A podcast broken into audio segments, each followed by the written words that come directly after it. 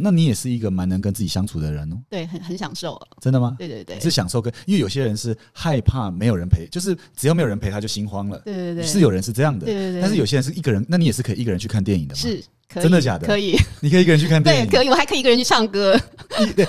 一个人唱歌啊？对，要练歌我最多是两个人唱歌，我没有一个人唱歌过。如果一个人唱歌啊，那个服务生会把门打开。真的假的？为什么？为什么一个人唱歌，他把那个门？因为他怕你出点意外。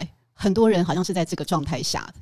真的，对，所以我我也不知道，我是一个人唱歌，然后他就想说，啊不好意思，我们有规定，一个人唱歌要把门打开。哎，这个很潮哎，我没有听过一个人唱歌哎，那因为我也没有问过，就是我们的，因为有些人会写信来嘛，我没问过他们说一个人的时候都都做什么。那改天我可以问一下大家，说你一个人的时候你会去做些什么？看电影、网络上有讲一个人最高的极致是去医院，什么意思？去医院开刀，如果是一个人，那是孤独的最高级，还是？对对，就是因为一个人可以做什么，大家开始付。因为那个时候通常都是最需要陪伴，对，最需要陪伴。可是如果那种状况下你是能可能一个人的时候，其实也不是说别人不陪你了，是你跟他们说没关系，我一个人去就可以了。那那我已经做到最高境界，真的。哎，跟不要轻易体会这个，这这个轻易体会这个应该会蛮，就是这样的设定有点奇怪了。其实也是因为出差，出差忽然脚受伤，然后发炎，就只好去上。那时候在上海，吓我一跳。我想说，就是一个人这样子会不会太就是太悲情了？所以那时候真的没办法，就一个人在上海，赶快找。一家医院，然后就去动手术。对，哦，懂懂懂。其实你也是蛮独立自主的人呢。办法，那可能就是被逼的这个时事必须这么做。而且我觉得一个人的弹性跟可塑性蛮重要的，是吗？是是，就因为这个弹性跟可塑性有时候是环境让你去发现，而且去打造它的。是因为如果没有这样的，你选择这样的环境，它是处于一个可能是需要变动式学习，或让你一直要弹性调整的，你也不会发现自己的哦，原来我这么的独立。原来我这么的可以一个人，我原来我可以怎么样？如何如何这样是吗？是啊，所以我觉得其实不用恐惧或害怕一个人啦，就把它当做拥抱。那我接下来我要去做一次练习，就是我要一个人去唱歌。你开门会被打开？对，我我去开门，然后还被认出来说你不是那个 李董下班后，你一个人你怎么了？这样子，对，这个笑死了。这这个这个很棒啊，这个 idea，我一个人会看电影，嗯，一个人去看电影是可以的啦。然后一个人做很多事，那一个人旅行呢？很长啊，OK。很长很长一个人旅行，所以我非常多时候是要学会跟自己相处。然后我觉得有一件事蛮重要，就是能够学会跟孤独相处。可是这个孤独其实内心是很很饱满的，很饱满的，没错。它不会有一种哎，怎么今天很很像很落寞，很落寞，很落寞。其实不会，尤其是逢年过节，尤其是情人节，尤其是圣诞节。可这个时候，以前我就会想。圣诞节一定要很多人吗？或圣诞节一定要两个人吗？其实有时候还真的不一定。那反而是真的能在一起的两个人，他是应该是要是一个 balance 的，他是不一定是什么东西是刻意的。嗯，那这时候圣诞节好，两个人有各自要忙，我就可以这样子做。嗯，那我觉得这样也是一个很平衡的状况，也是蛮好的。不过我后来有发现，我们如果这么享受一个人啊，是是因为其实我们的背后是是很温暖、很多爱的，是是，所以让我们不会感觉自己一个人的时候是被抛弃的。哦，哎，这个有道理哦。对，所以应该是我们平常的时候，应该还是累积了很多团团体，不管是家庭还是工作。所以简单说，其实每一个人最终，不管你工作上多累多忙，或者是你的学业多业多多。累多忙，其实我觉得蛮重要的，是你背后的跟你相处很紧密的，不管是家人或朋友，其实都还蛮重要的。对，因为你从中间累积的能量，可以让你去更有能力、有力量去面对一个人的一个人的时候跟困境。对，哇，这个结论也很棒。哎，我们今天怎么讨论出蛮多之前没想到到？因为我们其实我们也蛮常聊天的，那很长时候聚会嘛，那我们会会遇到嘛。可是这些，我觉得这几个你今天提到的是，我觉得是蛮棒的，就是可以给很多人参考。哎。对，那这个如果年轻人看到，我觉得会帮助他们很多。嗯，那我再问你一个，从这里延伸一个，就是说，你觉得培养美感对一个人的帮助是什么？嗯，我觉得呃，对于美这个定义，因为很抽象嘛。是是是。我记得我我以前有一次跟一个数学家聊天，数学家他是教数学的教数学的博士，OK 的一个教授。好，然后他在跟他理工的这些学生在谈一些城市啊什么的。然后我在旁边听他们聊天的时候，我就听到他们说解解了某一个。一个方程式还是什么之类的，是。他们说哇，这个城市你写的好美，我听到这个美我就城市写的好美，对你这个你这个公式写的好美哦，哦，然后我就赶快过去看，我当然看不懂嘛。我就说，哎，教授，你怎么定义这个城市写的公式好美哦？是，他说他们在解题的时候，你可以用最少的元素把它解掉。比方说，有一些公式，他要哇写的洋洋洒洒，这个换这个，然后才拆解的出来。是，可是他用了个非常短，有点像庖丁解牛，是，就是你用一个最轻松而且最简单，而且其实不用一句话要分五句话讲，是。是这样的状态。对，我就因为我看不懂，但我懂他讲很简洁的公式，然后去解了这个题，所以他把它定义成美。是，那我想说，哇，原来每个人心中都有美的定义，从来不会认为说一定要学艺术的他才懂美。哦，其实你学理工的，他们用城市也有他心中定义美的方法。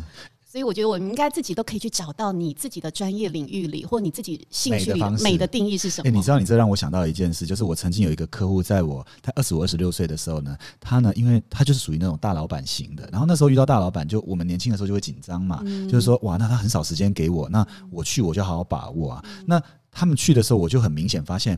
他不太喜欢很啰里啰嗦的人，然后他不太喜欢那种来还要先讲感觉感情，然后 然后讲一大堆要拉关系。他去，你知道他第一句话就说什么？他说：“你就两三分钟讲重点，跟我知道。”哦，那你刚才讲这件事让我想到是，当时因为他就讲了，你就两三分钟给我知道。可是你知道吗？那一场会谈，他本来他就说我就简单给你五分钟，就讲一讲。结果呢，到最后我们聊了一个小时多。哇哦！那为什么呢？就是因为他在短短两三分钟里面，就像你刚才说的那个数学公式啊，对，是很精简，而且他没有压力，对。然后他发现是可以帮助他的，那这也是一种沟通的美，是。所以这种沟通的美，它可以让一个人，我觉得它可以产生很强大的力量，而且那个五分钟到一小时就是这个美产出的，是。对，我就我就回想到这个，然后最后这个老板最后还鼓励我，他说：“哎，你应该是。”头脑清蛮清晰的，那蛮适合，就是可能你在沟通上，如果可以好好发挥，你可以帮助很多人。当时我就是被他鼓励到，可是其实，在见他以前，你不知道你有这个特质。第一个我真的不知道，第二件事我还当时还有点低潮，因为连续被十个客户拒绝。了解。所以你知道吗？就是哦，原来这也是一种美。那你讲的，我觉得就呼应到当时他鼓励到我的，然后我才发现原来我是可以这样的。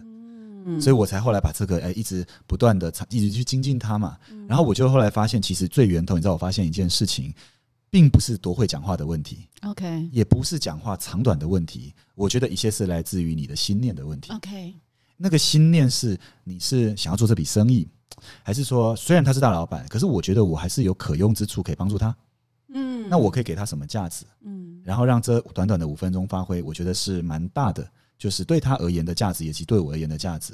后来我发现我有这个心念后，你的语句就不会啰里啰嗦的，嗯，然后你不会讲一堆无用的话，或包装的话，是。或富丽堂皇的话，是。那很多事就会比较平实，对。对，哇，这个就是我当时我的体会了。语言的美，语呃，这可能就是语言的美了。是，那我们或许大，我觉得大家也可以去想说，有什么产业的美？对，有广告业的美，对，文案的美，文案的美，对对对。那说不定公务机构也有美啊，是是，对，公务机构也有它让人觉得是很欣赏的地方嘛。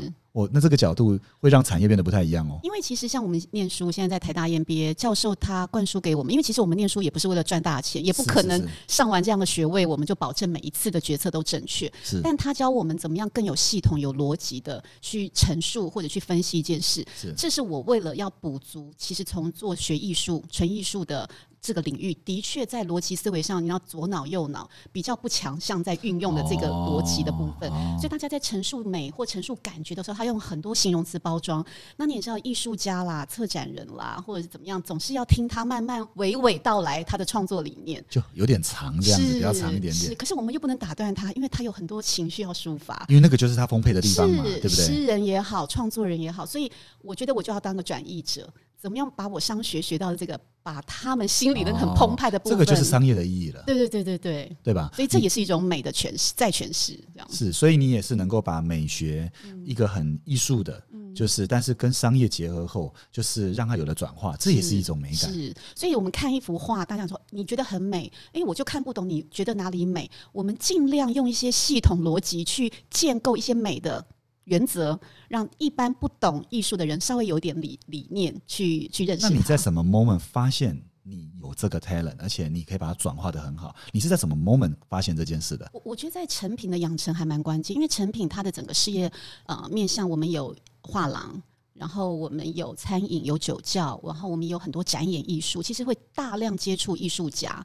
那我们要在办策展的时候，身为成品，如果说我是一个呃在做 PM 的这个角色，其实我要想尽办法的，就是怎么把这些人兜出一个呃产业链，能够交付出一个产品对接市场。所以我必须要有商业思维。可是我们对接的都是刚刚讲的，都是一个浪漫情怀的艺术家。那我从那里就必须要快速的。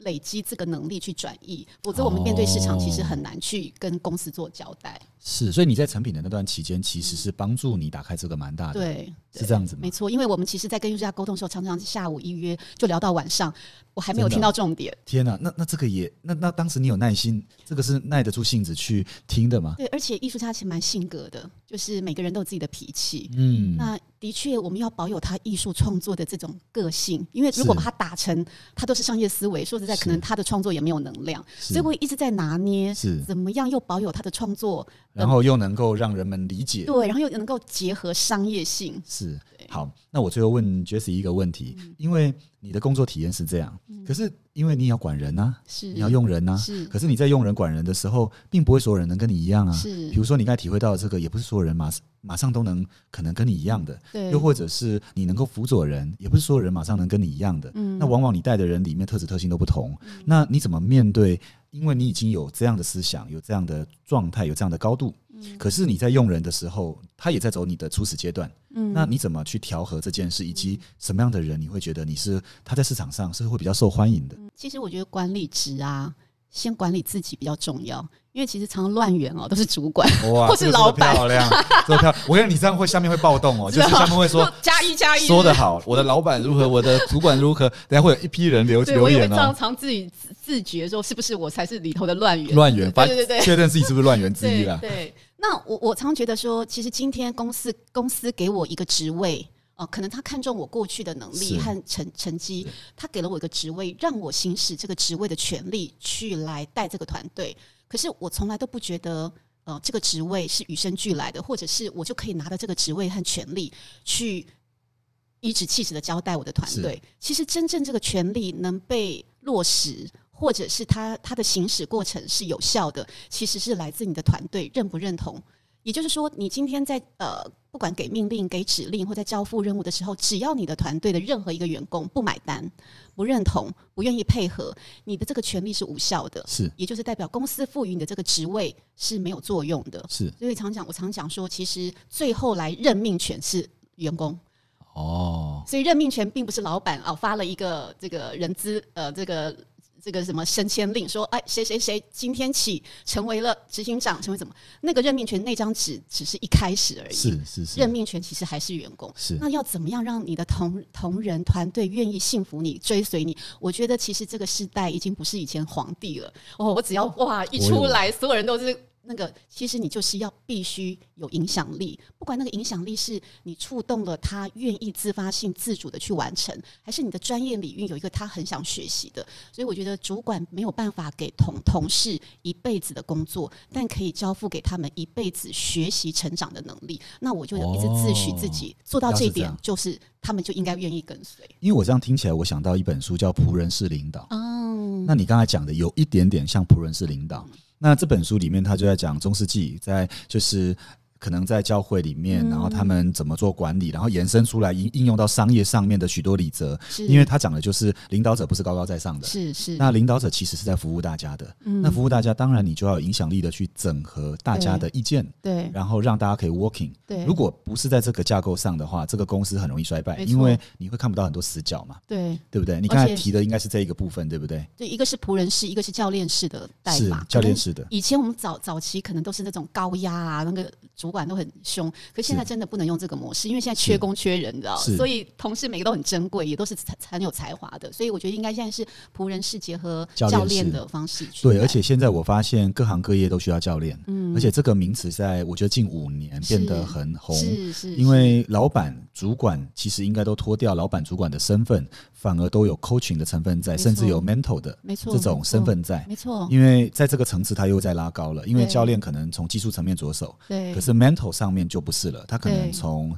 人生哲学、对价值愿景对那上面，那企业要走，带大家去哪里？是这个方向去。那我觉得你可能从被领导者后来慢慢也变成这样的人，是那这整个企业的文化价值就很一致嘛。对，这样整体的一致性跟发展也会有文化韧性，面对面对困境嘛，应该是这样子。没错，所以最后可能培养的同事，不管他是不是在专业领域上这个技职非常厉害，其实刚刚提到关键韧性，因为现在局势变动太大了，对，所以那个韧性是你有没有预估风险跟承担风险的压力？我觉得这个韧性是现在每一个同事都应该要具备。是，那所以当如果有你的主管问你说。那个 A、B、C 三个履历，你真的要选？按照我们刚才谈的，当然我们要把自己做好嘛。但是如果真的要选的时候，你觉得有哪些特质特性的人，在未来时代，可能他在面对整个挑战过程里面，他真的会生存的几率会比较大一点呢？我觉得有两个很抽象，但是我觉得他就是最关键的。最关键的哈，他有没有？今天结尾讲最关键的，他有没有热情跟信念？只要没有这两个，任何一个伟大的事情都不会发生。他的所有的技职都可以透过后天进公司之后用教育训练训出来，可是热情没有办法的。我我每天帮你煽风点火，你也不会有热情。热情指的是说他对工作的或他对自己的热期许的热情，他不是只是说哦我很喜欢咖啡我就跑去卖咖啡这种热情，是他对自己人生期许燃由内而外燃出来的热情。对，所以这个热情怎么去看，怎么观察？我常常会看，就是我们如果人很忙，你所有的时间都在忙碌一件事情，是你还愿意挤出。很零星，很零星，还愿意去做，那才叫热情。热情不是你占最大时间去完成的事，而是你没时间了，你还会去。你没时间，你愿意做，这个就是有热情。对对对对对。哇塞，那哇，你这个东西就是我这个定义很棒哦，因为这个定义可以看出他对这件事有没有是是。那个时候他不是来跟你争取加班，他是跟你争取说我愿意再多花点时间，我要完成它。那个是他热情。酷啊，这个定义很棒哎，这定义很棒哎。那你说第二个是信念，信念，那你怎么定义信念？其实信念我常常这样讲说，因为它很抽象。刚刚讲老板可能还有的信念，那。那其实一般的基层员工，其实他们也不要妄自菲薄，觉得啊，我今天不是创业家，我好像没有信念。其实信念就来自于你清不清楚你是谁。那其实我们每一个人定义自己，不是你今天的职位、薪资，其实是你的选择。哦，你今天的每一个选择都在呈现你是谁，所以我希望每一个人可以自己去练习，我选择要什么跟不要什么，那个就是你最大的信念的来源。那这里可以把它做一些补充，可以说是，如果这个你是谁，有一个很深层的地方，就是你对自己的身份认同是什么？是你的身份认同是什么？那这个身份认同有些人是很模糊的，对。那有些人可能他自己不是很模糊，但他以为他很清楚，对，也是有可能的。对，所以这个把它定义清楚后，你一切的所做所决策。所犯的错都会跟这个身份认同有关。其实有一个美国的科学家，他有说，我们每一个人一天要有两百个决策。嗯，这两百个决策不是大到说结婚啊、生子这么大的，小的一天，对，早餐，没错。所以你今天起床你要穿什么？你今天要搭捷运还是开车？都在做决策。是，一天如果你两百个选择都在不断的在定义你是谁，是是，那这个就是你的信念。所以这两百个决策如果方向一致的对准那个你是谁，是是，哇，那这不得了了。是，而且很多都是自己不自觉的就做了这个决策了。哦。那你定义的你是谁？你怎么想象啊？我也好奇啊。我自己真的还是觉得，我一定要做一个我有热热情，而且认为这个热情是可以转换成能力，能力是能够产生价值。哦，那那我我当然这个看起来很高大上或者很遥远，可是我我自己真的内心很希望能够一直持续这么做。是，那如果这个价值能够带给别人一点任何一点有用的的机会的话，我觉得就是我交付这个世界。很棒的一个礼物，哇，太棒了！我觉得今天讲的几个都有，每一个都有一些小结论给大家，是一些指标，然后我觉得一些小 tip。那我觉得大家其实每一集里。针对这些，我觉得你们这些武林高手们，大家一人一点，然后来自各个不同产业。虽然我觉得大家好像心路历程有些还真的有点雷同，哎，都经历过辛苦的，然后面对挫败，可是每一个人养分真的不太一样。那我觉得今天很开心，就是我终于邀请到我们 Jessie 来，谢谢，然后能够跟大家谈一谈。那我相信对大家帮助也一定很大。那有机会，我希望 Jessie 可以再跟大家能够多聊。那我们今天李总下班就到这了，那我们就下集再见，好不好？拜拜，拜拜。拜。